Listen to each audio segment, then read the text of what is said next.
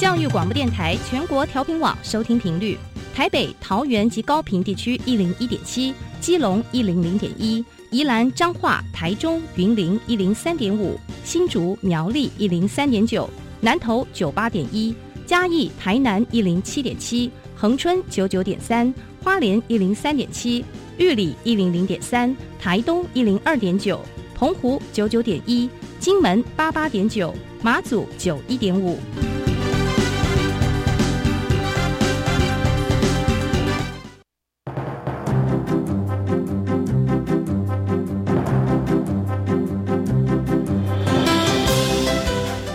的教育要怎么做才能使孩子面对未来的社会呢？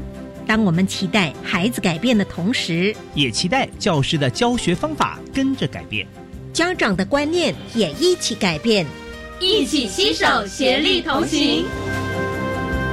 谢若楠老师带您探索自发互动共好的十二年国教新课程，听见台湾教育的改变。欢迎收听《国教协作向前行》。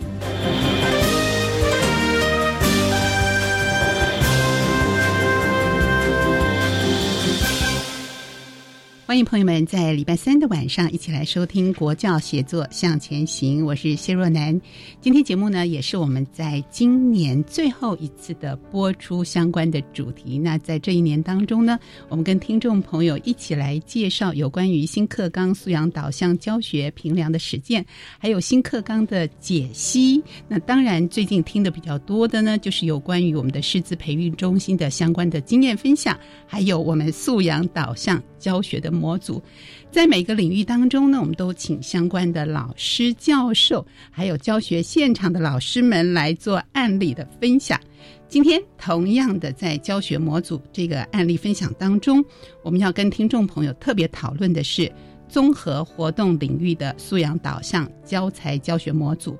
那两个案例。分别是国中跟国小的案例，为听众朋友邀请三位来宾来一起讨论。好，第一位来宾呢是国家教育研究院课程及教学研究中心的副研究员李洛训老师。洛训老师，你好。主持人好，各位听众朋友们，大家好，是又见面了哈，是啊，来过好几次了。对我们请洛迅老师在节目中要跟听众朋友一起来讨论有关于综合活动领域这个部分。第二位来宾呢是国立台湾师范大学师资培育学院的讲师徐秀杰教授，徐老师您好，主持人好，各位听众大家好。好，第三位来宾呢是来自于台中台中市人美国小的周雅串老师，老师您好。主持人好，各位听众朋友，大家好。是雅川老师，同时担任教育部中央课程与教学辅导综合活动领域的咨询老师，是吗？是是，雅川老师这个串，我们稍微跟听众朋友每日一字好吗？一个金，一个河川的川，对不对？是，哎，念串，这个字念串，对，四声串，然后很多人都会念成川，但是目前教育部字典因为还没有做修订，所以我们还是继续坚持它念川。它大概是那个古代女孩子的手环啊，原来是这个含义，是的，所以有。这样声音摆动的声音哈，串每日一字哦，大家认识了。好，在节目一开始呢，我想我们先请洛迅老师来跟听众朋友分享一下哈。好，我们综合活动领域素养导向的教学模组研发的目的啊，还有它的这个发展的历程，我相信呢很多听众朋友不是很了解，所以我们借由这样机会，请老师跟大家说明一下。这个素养导向教学呢，是我们这一次在这个十二年国教的课。城里面是一个很占有很重要的一个地位，因为我们要从素养导向教学里面要培养孩子们的一些呃基本的核心素养，那所以要转化到我们的教学现场的时候呢，我们就希望老师在教学方面能够呃逐渐的转向为素养导向的教学，那这个呃。素养导向的教学呢，可能对有些老师来讲会有一些陌生，或者不知道该怎么样来进行。所以呢，我们就邀请了一批呃综合活动领域专家的学者，以及呃这个现场的老师。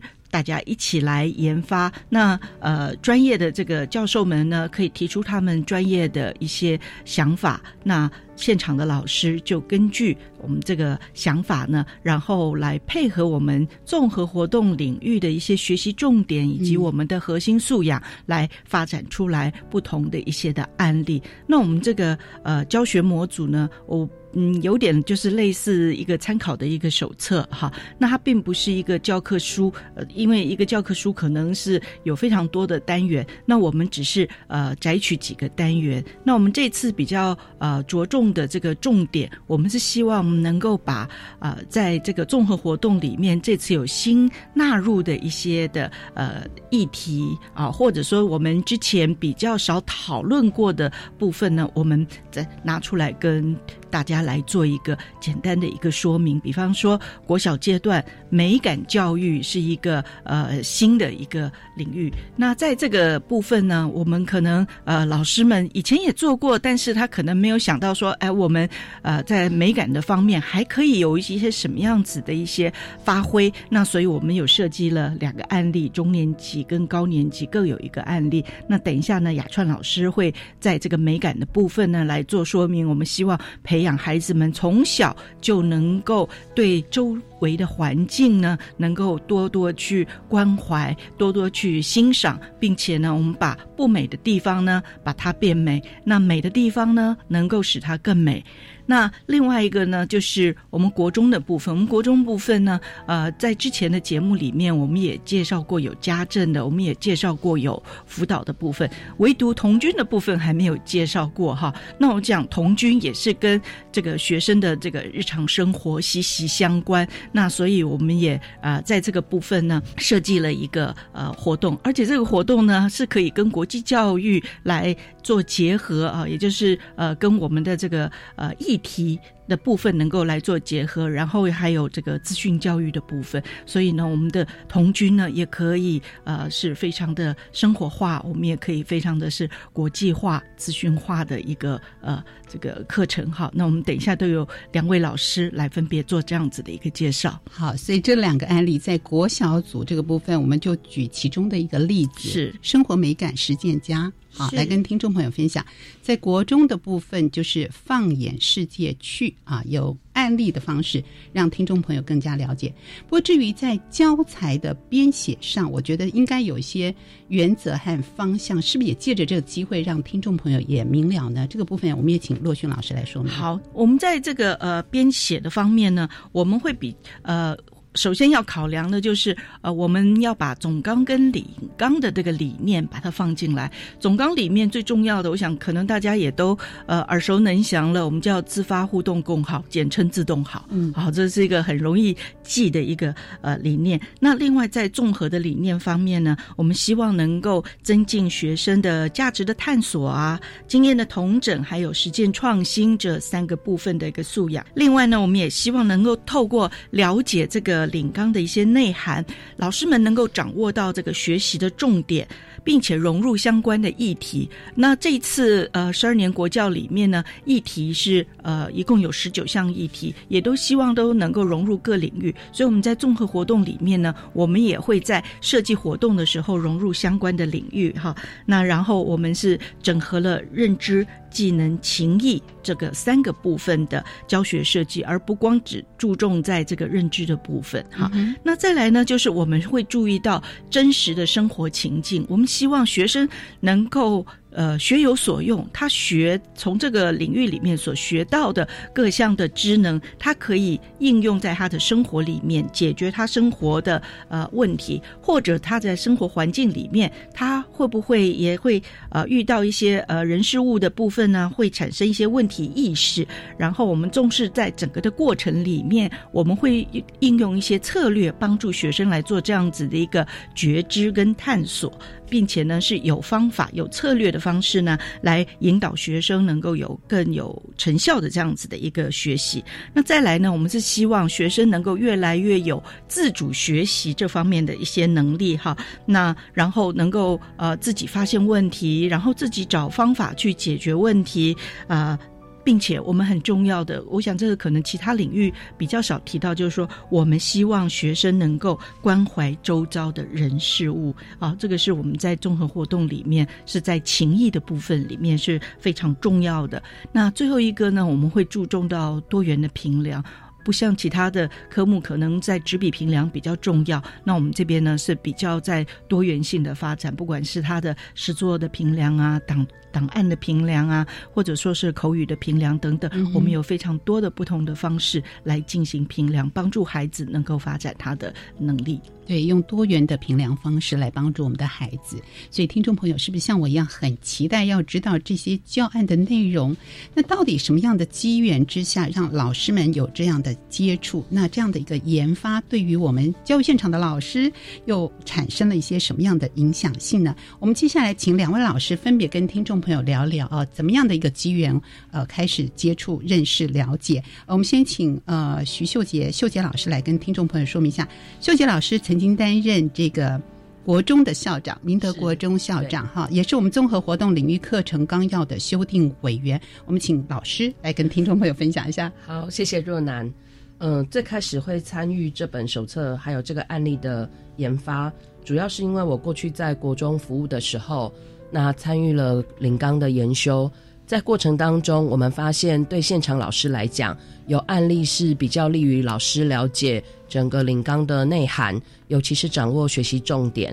那就在洛迅老师跟居泽老师的邀请下，我和竹北国中的陈信怡老师加入了研发团队。最开始我们想要从大家陌生的学习重点开始切入，后来发现为了研发而研发不是一件容易的事。所以我们就运用竹北国中既有的案例来做改编，那后来就发展出了放眼世界去这样的教学模组。这个放是 F U N，这个放呢是我们希望一语双关，所以我们用了英文字的放 F U N，嗯，希望孩子一方面他能够立足台湾，真的能够放眼世界，嗯，但另外一部分也从国际交流当中可以得到。与人际相处上面的乐趣，嗯哼，而且能够知道他参与国际活动，他去认识更多的人，能够让他在生活中增添更多的美和情趣，嗯哼。所以这个“趣”是不是来去的“趣”，是乐趣的“趣”？乐趣的“趣”。嗯，好，待会我们就请您特别来把这样的一个案例仔细跟听众朋友说明一下。好，那我们的雅川老师呢，是什么样机缘之下来参与的呢？我当时进来的时候就刚刚好，刚刚好陆逊老师在找人。那其实居子老师就是我们央团的召集人。那他其实希望鼓励我们啦，他认为课程教学跟评量，他其实是一体的。嗯，所以希望我们既然身为央团的伙伴，那应该都要投入这件事情上。所以我们那个时候几乎就是。课程教学跟平量的计划，我们都有参与，然后希望它可以被整合。那刚好模组它本身就是一个比较整合型的计划，对对，所以那个时候，那我们进来的时候就就觉得，因为我们国小组就是三个人嘛，那三个人那时候在讨论的时候，哎，还有包括前成员，好四个人，对，我们在讨论的时候就觉得，我们应该要把那个。综合活动领域新的东西拿出来，它其实不只是综合活动领域新的东西。美感素养，它其实在十二年国教课纲里面被提到总纲的位阶。嗯，那它在各个领域都会有一些所谓的生活美感。那生活美感，其实很多人都会问我说，那要不要跟艺术做一些结合？嗯，可是这时候就会有一点小小的尴尬了。对，因为跟艺术做结合，其实艺术本身已经把美感教育做得很好。那为什么美感教育会被提升到？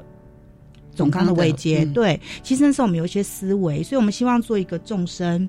所以刚刚其实有提到，就是我们大概中年级也是发展美感教育，高年级是发展美感教育，希望可以去看到一个众生，看到说，哎，在不同的领域里头会发现什么样不同的。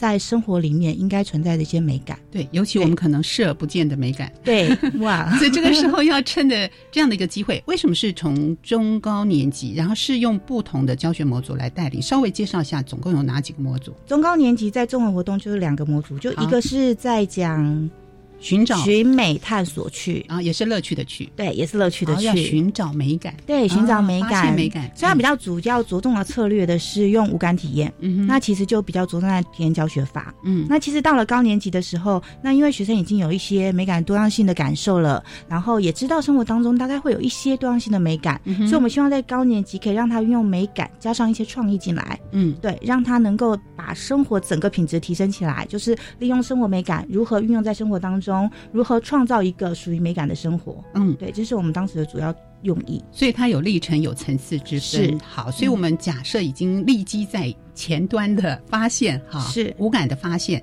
然后现在我们就举这个生活美感实践家，所以重点是在后面的实践喽。是，好，把这样的一个教案分享给听众朋友，好不好？他的发想啊，他的历程，他的设计理念，他的发想，其实我们最主要在生活美感实践家，它有一个主要的主轴就是。Design for Change，它是 DFC，是目前在台湾，它在做一个改变上的设计，是一个还蛮蛮重要的一种教学方式。好，DFC 对不对？台湾同心行动创意协会是 DFC，他们的四个行动。四个行动策略，好，对他会从感受，嗯，就是孩子一进来就会进行一些感受，感受他生活中遭的美与不美，对，然后会进入想象，那想象的过程当中就会去寻找一些，哎，怎么样可以让这个世界变得更美好的一些策略。那想象这些策略，当然你要去收敛成一些有效的策略，然后在生活当中去进行实践的练习跟行动。在实践的练习跟行动之后，他会得到一些成果，那这些成果可能是。有成功的，有失败的，不管他是成功还是失败，那他都是一个很好实践历程。接下来要做的事情就叫做分享。其实分享是会让更多的人知道。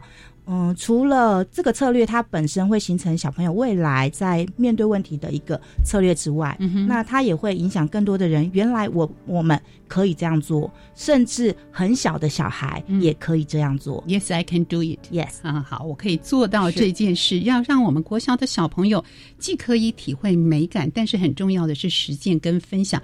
那到底应该如何做呢？我们下一节节目中仔细的来跟听众朋友举例说明分享的同时，我们。要跟听众朋友说说，在这样的一个教案啊，他在推行的时候有没有遇到一些困难呢？在这过程中如何克服？还要分享给除了孩子之外，分享给老师也是很重要，是分享给我们听众朋友也是很重要的，让我们的家长也能够体会了解我们老师们辛苦的规划设计这些教案模组的用心和用意。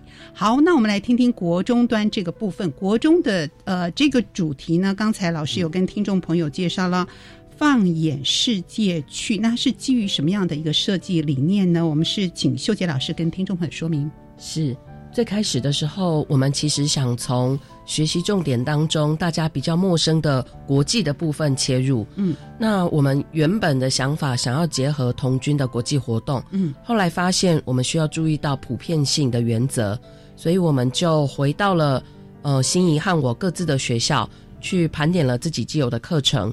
那过去我自己的教学经验里面，我们有做国际的认识，然后还有一些国际的体验。那心仪的学校就是竹北国中，他们一直都在做的是国际教育，利用 iron 的网站，然后让孩子上去做专案。后来我们经过衡量之后，就把双方的想法结合在一起，所以我们就以竹北国中为平台。那在这上面开始进行共备，嗯，所以我们选择的题材是竹北附近社区的改变，嗯哼，从社区改变的观察里后，看到这里跟我们一起共同生活的人们来自越来越多的国家，那我们如何增进对他的了解，知道怎么样跟他们相处，嗯，所以从这里开始发展课程，那也还是运用了 Iron 的网站，然后让孩子进去做专案式的学习。那一直到把成果发表出来，是刚才老师提到的这个 iron 网站的中文名称是国际教育资源网，对吧？是，好，这是一个国际交流的网站，International Education and Resource。Network 是，所以大家可以感兴趣，也可以上去来看看。对对，我们在很多推广的过程当中，也欢迎老师可以注册上去，取得这些学习资源，基本上都是免费的。甚至它还有一些推广的研习，可以让我们了解怎么样运用这个平台。是，老师为什么把重点放在国际交流上？有没有特别的含义呢？嗯，我想国际对孩子来讲，嗯。不应该局限在国际移工或者是多元文化周的体验。但过去在九冠期间，很多学校办的都是多元文化的体验，去认识大家的服装、饮食。可是我们觉得生活不只是这样，而且也不应该局限于我们临近东南亚的国家。能不能让孩子在一个自然而然发生的国际交流情境里面？他没有办法特定去选择跟哪一个国家的人直接接触，嗯，但是在平台上面，他必须要去练习表达自己国家的文化和其他国家的学生交流，嗯，所以我们才会选择用这样的方式切入。所以整个的进行的流程应该有它的层次和过程嘛，好，所以第一步我们要怎么样让孩子们开始来认识了解他们的英文的程度跟能力？呃，要做自我介绍，是不是要跟我们的国际呃友人做接触呢？在社区进行吗？嗯，好，呃，最开始我们第一个版本的时候，的确是从竹北国中去参与到一些大型比赛赛事的呃流程当中，孩子去做志工服务，跟国际选手接触，这样开始。但是我们发现这样的经验太独特，没有办法普遍性，于是我们就回到社区，像我刚才讲的，我们从社区里面取材。那当孩子意识到，其实各国的人们在我们身边无所不在，那他们开始了问题意识之后，嗯，我们就结合了这个 i n 的网站。那进去之后，我们先带孩子探索这个网站，他们发现我们每一个人进去，呃，我们以组为单位，都必须要做小组和个人的自我介绍。那我们就结合了英文老师，邀请老师来协助我们的学生准备英文的自我介绍。最开始我们是让孩子先写中文稿。再来翻成英文，后来就发现这样的英文是台湾英文。后来我们就鼓励孩子在英文课里面直接写英文的自我介绍，用他会的语言，嗯，呃，用他会的智慧来表达他自己。那英文老师帮我们做简单的修饰，就让孩子可以上去用口说或者用文字，在这个爱人的网站里面来做表达。其实交朋友有的时候语言并不是最大的问题。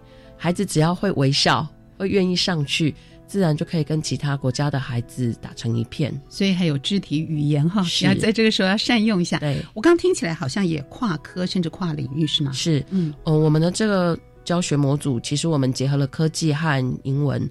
嗯，英文老师对我们来讲是非常大的帮助，因为在国际交流上面需要一个共同的语言来当做交流的工具，所以我们邀请英文老师来做协助。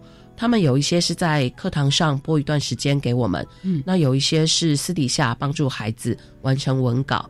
那科技领域的老师，因为他们对于整个资讯的呃了解，还有他们对于这些科技工具的运用，比我们更加娴熟，所以科技领域的老师也在我们发展初期，嗯，提供了大概一节课的时间，让我们的孩子能够熟悉这个网站，在我们的课堂上才能够方便运用。对。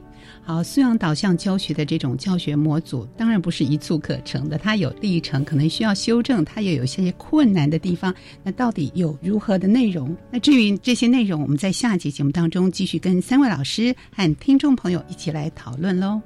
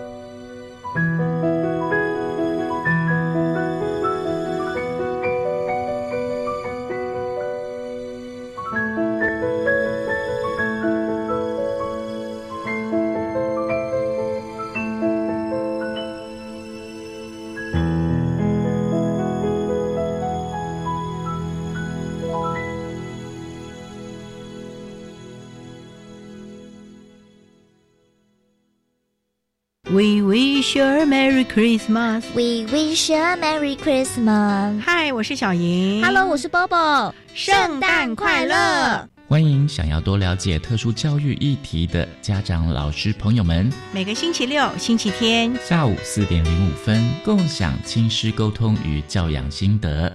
欢迎收听教育广播电台特别的爱，让我们一起关心特殊的天使们。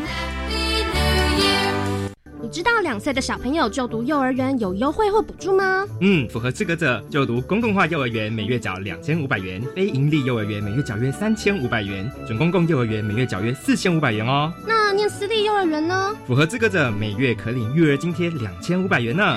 满两岁的小朋友如果要念幼儿园，将会有更多机会。未来会增设两岁专班，到一百一十三年预计增加八百班，提供一万两千个名额。以上广告由教育部提供。Hello，大家好，我是德芳。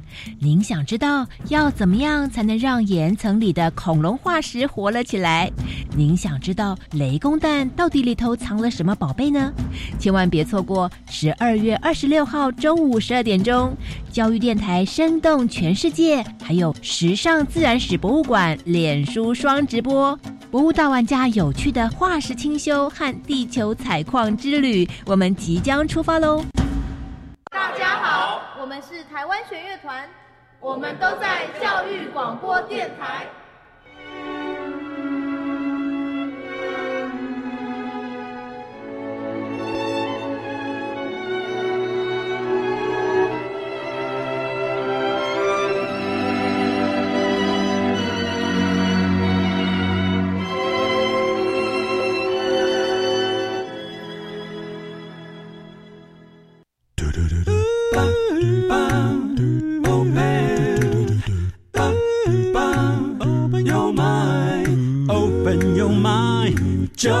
爱教育电台。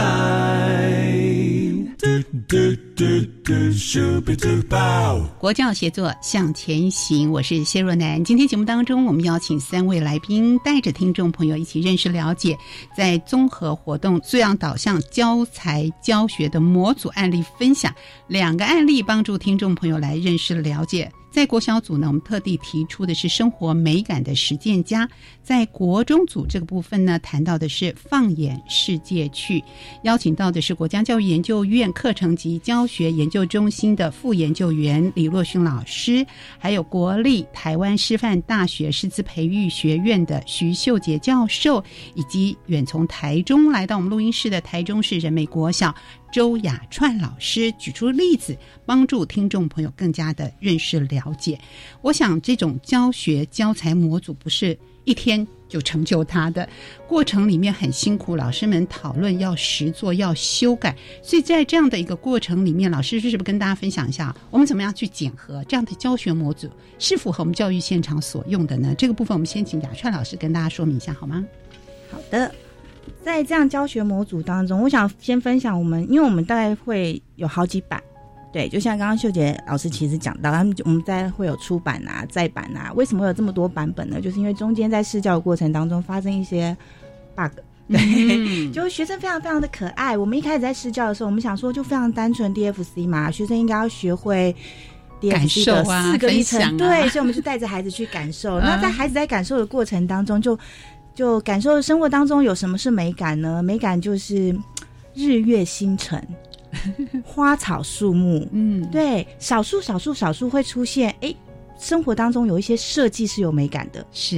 然后我们就非常的惊讶，哎，奇怪，怎么小孩子的想法是这样？但是因为课程已经走了，就让他走完。结果那时候试教的两个班级，就是我是请台中市的辅导员帮忙我试教，那试教的两个班级做出来，小孩都决定去改造厕所。因为觉得人生最不美的地方就在厕所里面，嗯、可是人生最不美的地方就在厕所里面这件事情，其实很多人在做。对，那在这么多人做的状况下，为什么还是这么不美呢？所以我们就决定先把它搁置。我们觉得其实是我们课程上设计有一些有一些状况，所以孩子会走向同一件事情上。那未来如果比方说课程模组全全国在上的时候，对，就会发现全国都在扫厕所，嗯，全国都在改造厕所，这是一件很奇怪的事情。对，所以我们就去看一看我们的课程到底出了什么问题。后来我们就开始去加入了一些东西，因为在做研究，然后跟艺术辅导员做一些对话，那我们就发现，其实，在领域分割的时候，有一些东西是漏掉的。嗯，那这些东西漏掉了，我们应该要透过综合活动有机会把它找回来。嗯，就是那些漏掉的生活美感。所以放在综合领域这个部分，对，嗯，然后那再放在综合活动领域这个部分，可是我们当时就在想说，那这些漏掉的生活美感有些什么东西？嗯，后来就去抓到一个东西叫正向情绪。正向的情绪，对，正向情绪。嗯，所以其实，在学生的学习策略是感受、想象、实践跟分享，这是学生的学习策略。嗯，但是老师在发发展这个课程的脉络的时候，其实第一个应该是让孩子先发现美，嗯，发现生活当中的美，发现美之后，继而能够享受美，在享受美之后，继而能够。创造美，它跟我们的正向情绪有何关联？它跟我们正向情绪的关联在于发现美这件事情，在于虽然学生经过了四三四年级的无感体验，可是学生感受到的果然就是日月星辰。对他就是啊，我走出去就是感受到这些啊，就是很美啊。但是其实真正在生活当中，学生却是无感的。所以我要推荐一个网站，我觉得这网站非常棒，中研院的数位岛屿网站。数位岛屿，数位岛屿，对，它是有很多就是征稿摄影征件。嗯，那摄影作品跟艺术作品有一个很大不同，摄影作品它拍出来的东西，它拍出来的世界不一定是美的，嗯，但是它摄影出来的角度是美的，嗯，对，所以我们就透过这个网站里面所诠释的一些东西，比方说像它有诠释庙会，庙会对很多人来说是吵杂的。但我们如何让学生去透过正向语言去诠释这件事情？那学生诠释出来可能叫做热闹，叫做信赖。对，当孩子开始用正向语言去诠释这个世界的时候，他会开始看见这个世界啊。是，所以以前我们会讲说，美感的经验可能有时候比较主观的，我觉得美，你觉得不美。对，但是经过这种正向情感或情绪或者是语言的时候。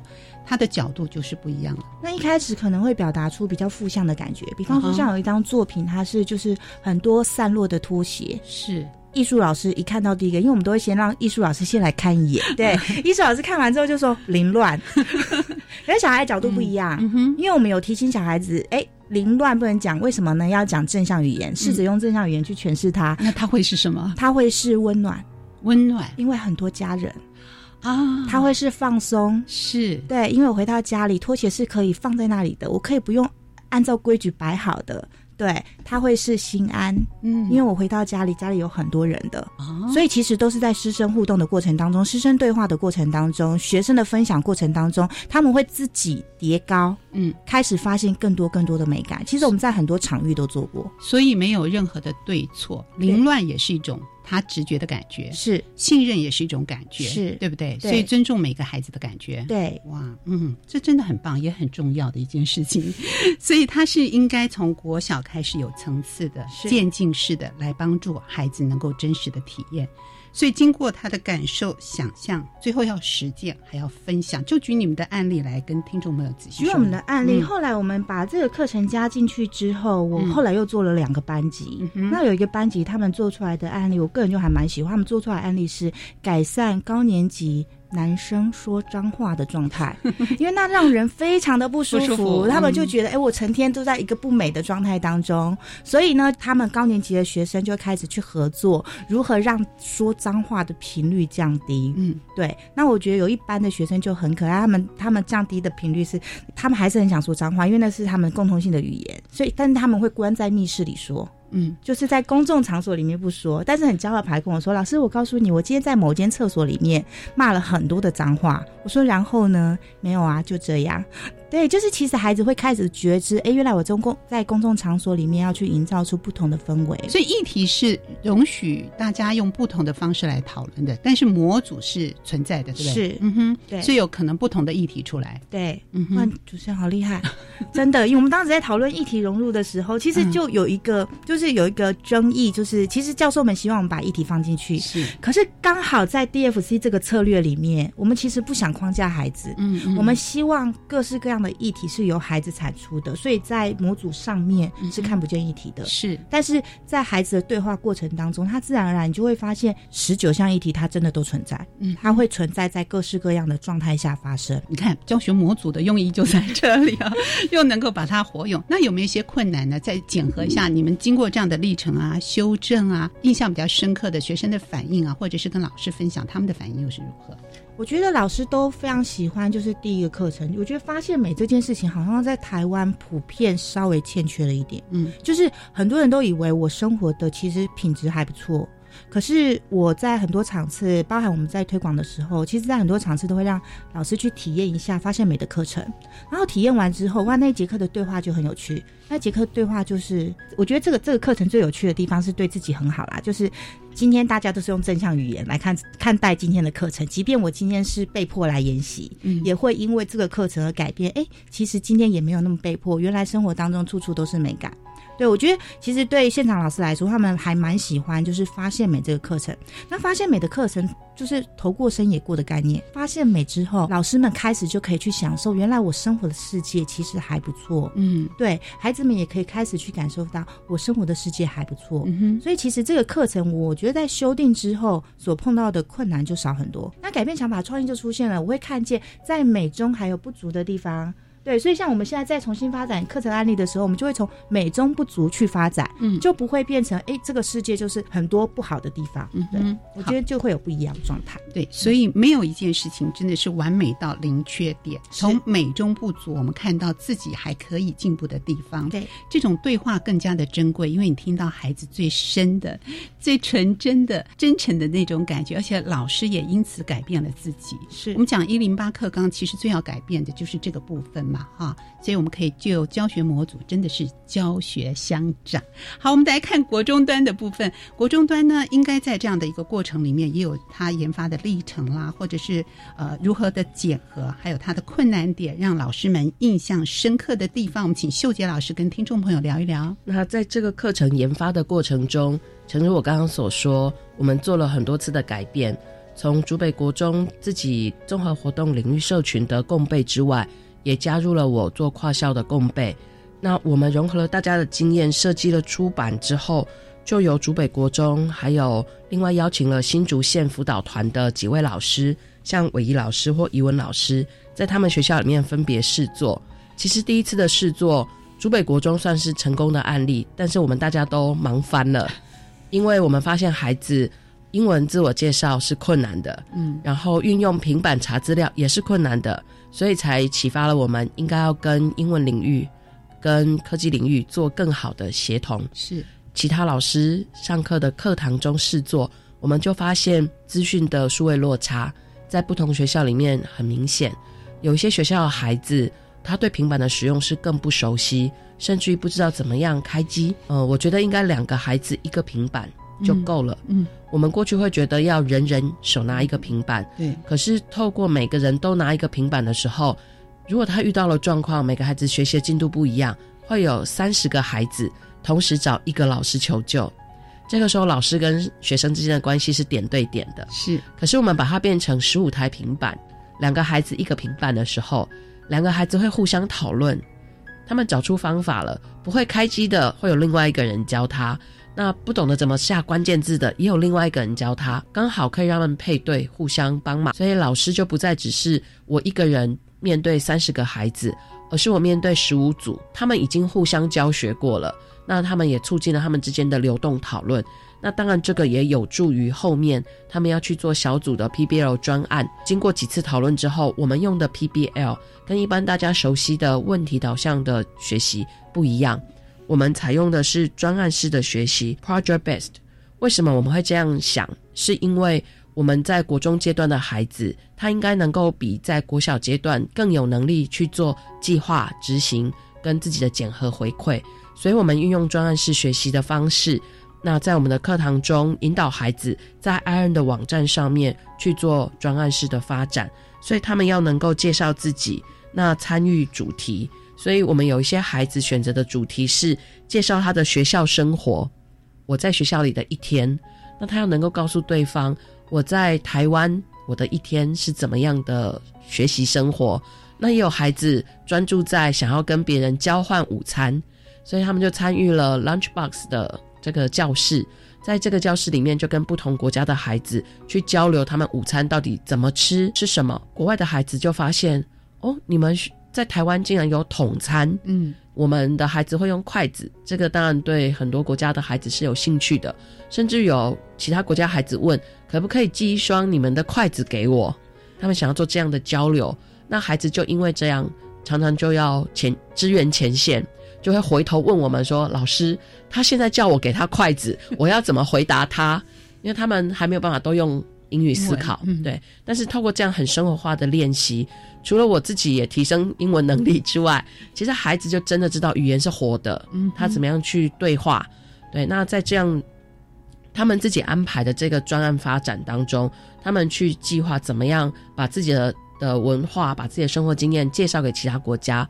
那我觉得这是一个很好的交流，所以我们也在班上，他们讨论好计划之后，我们用世界咖啡馆的方式，让孩子各组之间去交流他们的经验，那互相提醒、修正方案，再实际去执行。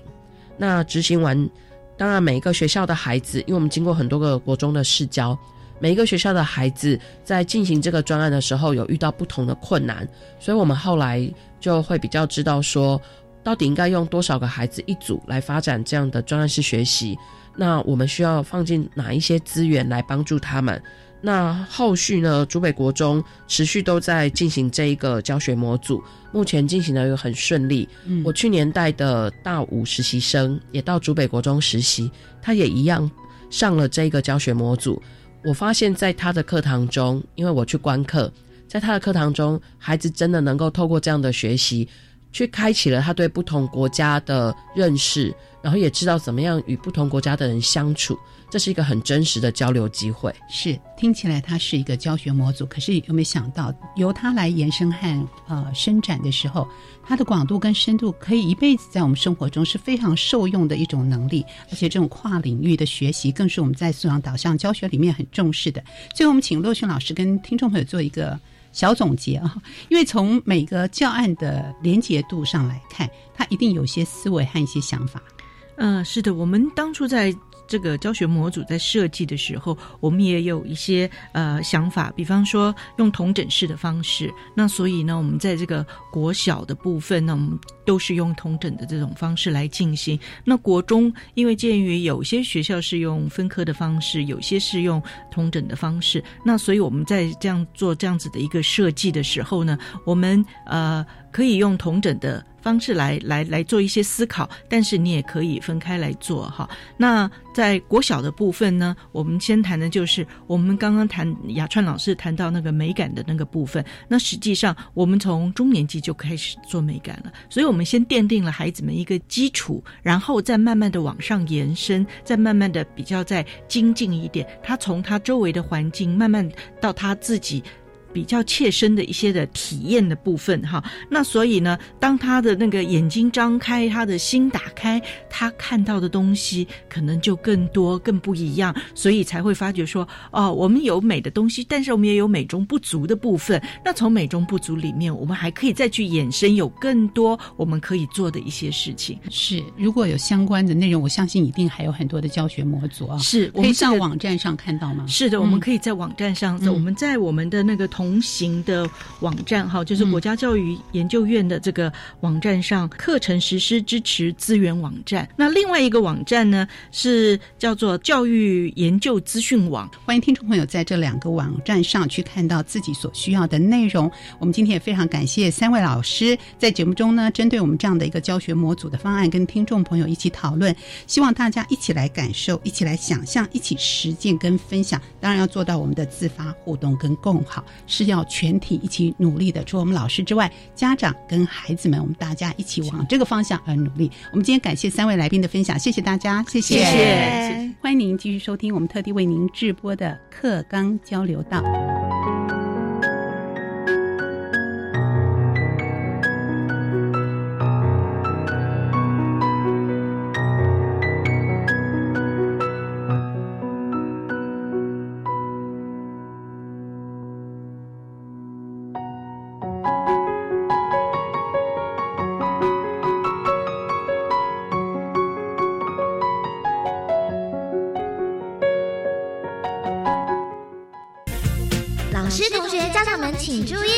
关于十二年国教新课纲的疑难问题与解答，都在课纲交流道。大家好，我是白天。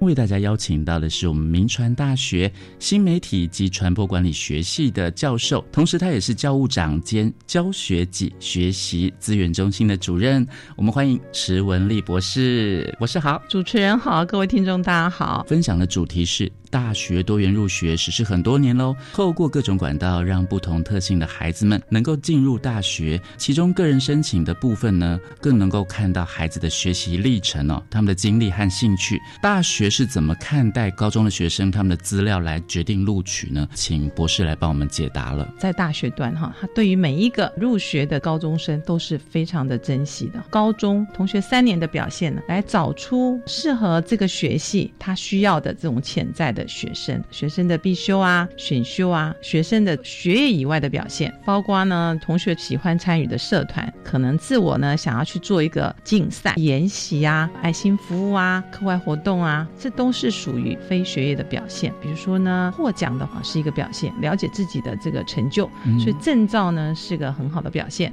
还有呢，特殊才艺等等，分成三块，嗯，一块就是学习表现，一个是学业表现，一个是非学业表现，一个是校外多元表现。我们都可以去显现高中生呢他个人的特质啊，他有什么兴趣啊，有什么方向啊，他学习的态度，还有他自主学习的状况。嗯，那以此呢来决定不要录取你。我想请教一下，如果呃比较喜欢国文，那我想要考中文系，需要具备什么样的条件？每一个学系嘛，他呢都希望挑选出合于学系特质。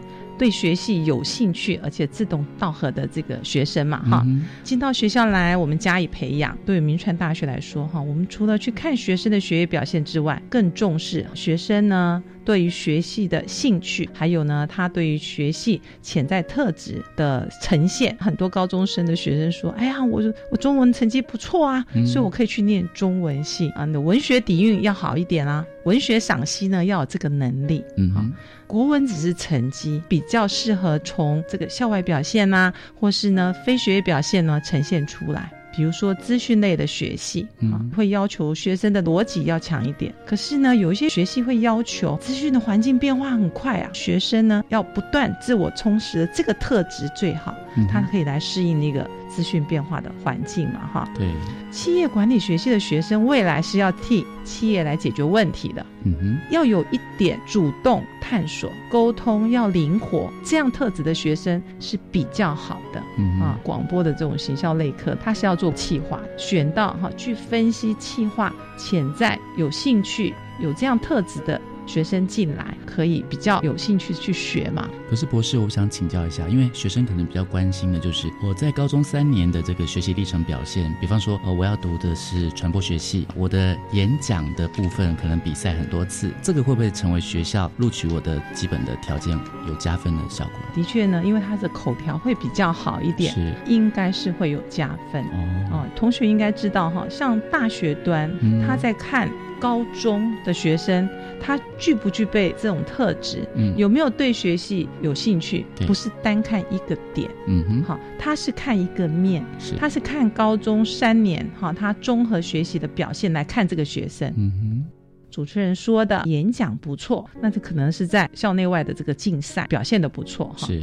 那因为一个大学他看高中嘛，他是用面的方式来看，所以他会去看他的学习加学业加多元表现。嗯哼。所以呢，大学在看待一个学生，他在看学生所提出来的书审资料，他是采综合式的看法。是。好，像我们民传大学来看的话，我们呢选材的时候呢，就是以高中三年的校内表现为主，市区型的还是比较偏乡型，我们都是以高中三年的表现为主。非常注重学生的多元表现，在选择学生的时候，哈，尽量能够贴近高中的这个学习脉络了，哈，是让不同面向优秀的学生都能够进到我们学校来加以培养。高中的学生呢，三年学习的经历和兴趣，比方说喜欢演讲，或者是他喜欢的是剑道、柔道，嗯，任何一种的运动。都有可能可以成为这个学习历程档案里面，是根据不同大学的需求而进到这所大学被选到。是的，像我们学校民传大学，嗯，他看到的是能力部分，比如说我们企业管理学系，嗯，他要在选材嘛，哈，对，他想要看到什么？他想要看到这个学生呢，人际互动还有领导统御的能力要好，所以他在选材的这个三个大部分里面，他其中有个部分很注重这个，哈。那人际互动跟领导统御这个能力呢，怎么来看？因为这个看起来非常的广，然后呢，他就会再下分三个小指标。嗯，比如说我想要看从社团来看你有没有人际互动、领导统御；从学生干部来看，从校内外活动来看。对，所以这个地方哈，这有三个指标哈，任何一个指标你表现的好哈，都可以哈呃说明。你的人际互动、领导统御是有的哈，这个部分的话，你就会得到不错的分数了哈。那我们有怕说，那同学呢会不会不了解我们要看什么？人际互动与领导统御，我们分三个面向来看嘛哈。一个的话呢是社团，一个是学生干部，一个是校内外的活动。那我们就会去跟你讲说，哎。比如说你参与社团，那我们会要求学生你要提出高中在学期间曾参与哪些社团活动的佐证，好，然后呢具体说明你具有领导统御。那刚才主持人说剑道，嗯，就是一个社，但是呢你要证明呢你要领导统御，所以呢同学呢可以清楚的说明。我非常喜欢剑道，嗯哼，好，我在剑道社的时候，我做的哪些事情，担任了什么样的社团干部，我筹划了哪些活动，是。不单单只是去玩剑道这件事情。那因为呢，要求的是领导统御，你从从剑道这个社团，你就可以去说明，其实我是有领导统御的，我做过什么样的活动策划，好，我带领大家去做这件事情，嗯，好，比如说校内外活动参与的。证明。那我们呢会要求学生提出高中在学期间他参与校内外有哪些好，要具体陈述他的优良事迹哈，而且呢要能够清楚说明他有人际互动、有领导统御的能力。那你到底参加了什么呢？你可以说我参加了社会的服务嘛，然后呢那边让我学到了这些人际互动、领导统御的感觉，你都可以写。嗯，体育活动也是可以呈现。人际互动、领导统御嘛，哈，是不是？还有呢，一些海外体验，像我们民传大学重视的是能力，哈，所以呢，我们的平常内容完全是以高中三年校内外表现为主，而且每个指标都非常贴近高中的学习脉络。那有些学生会觉得说，哎呀，我家没什么钱嘛，哈，嗯，经济状况比较不好，所以呢，我可能就没有很多。校外的去学钢琴啊，好等等哈，其实我们不是这样，我们要看那种能力特质，其实在高中三年，你努力应该就可以看得出来。嗯，当然你有余力。校内可以的，你尽量的哈，在校内呢有所表现。那我们对于每一个来甄选的学生哈，都非常看重他每一份学生送出来的资料。嗯，好，我们也会去考量每一个学生呢，看待他的时候要公平，而且要一致，就希望能够找到他很适合我们的学习来念，他对我们学习是有兴趣的那个高中生。好，刚刚听到我们直播室来跟我们分享的部分哦，我们怎么知道说大学端如何来？看这个高中生三年的这个历程呢？这种资料的，在我们大学的招生简章上都有说嘛，哈。那当然也在教育部或大考中心所设的大学选材，还有高中育才的这个系统，或是呢学生这个学习的参采的公告这个系统。都有说明，嗯，不过呢，每一个学校其实它都有一个招生的专有的招生网站，嗯，他会把这个评分，他要求你要做哪些事情，他看重哪些事情，他会非常清楚的列出来，作为这个学生呢，哈，你在书面审查资料的准备的一个方向，也可以协助学生呢去撰写他个人申请资料的时候呢，有一个聚焦的写法哈，好好的去规划高中的三年的生涯哈，然后你努力充分的表现自己啊，努力学习，在书面审查上面应该都有不错的成绩。一零八课纲已经实施喽，大学是怎么看高中生的资料来决定录取？但书审的资料啊，同学们也要好好的来准备，老师也可以从旁协助来，呃，让这个学生的学习历程档案呢，跟这些资料能够更符合学生他的适性多元发展。好，谢谢我们明传大学的教务长池文丽博士给我们的分享哦，拜拜，拜拜。我是白天课刚交流到，下次再见喽。那我们要感谢所有听众朋友的收听，欢迎您在每个礼拜三的晚上六点零五分继续收听我们的国教写作向前行。我们所有的节目内容也会放在我们的电子报当中，欢迎听众朋友来订阅。感谢您的收听，祝您晚安。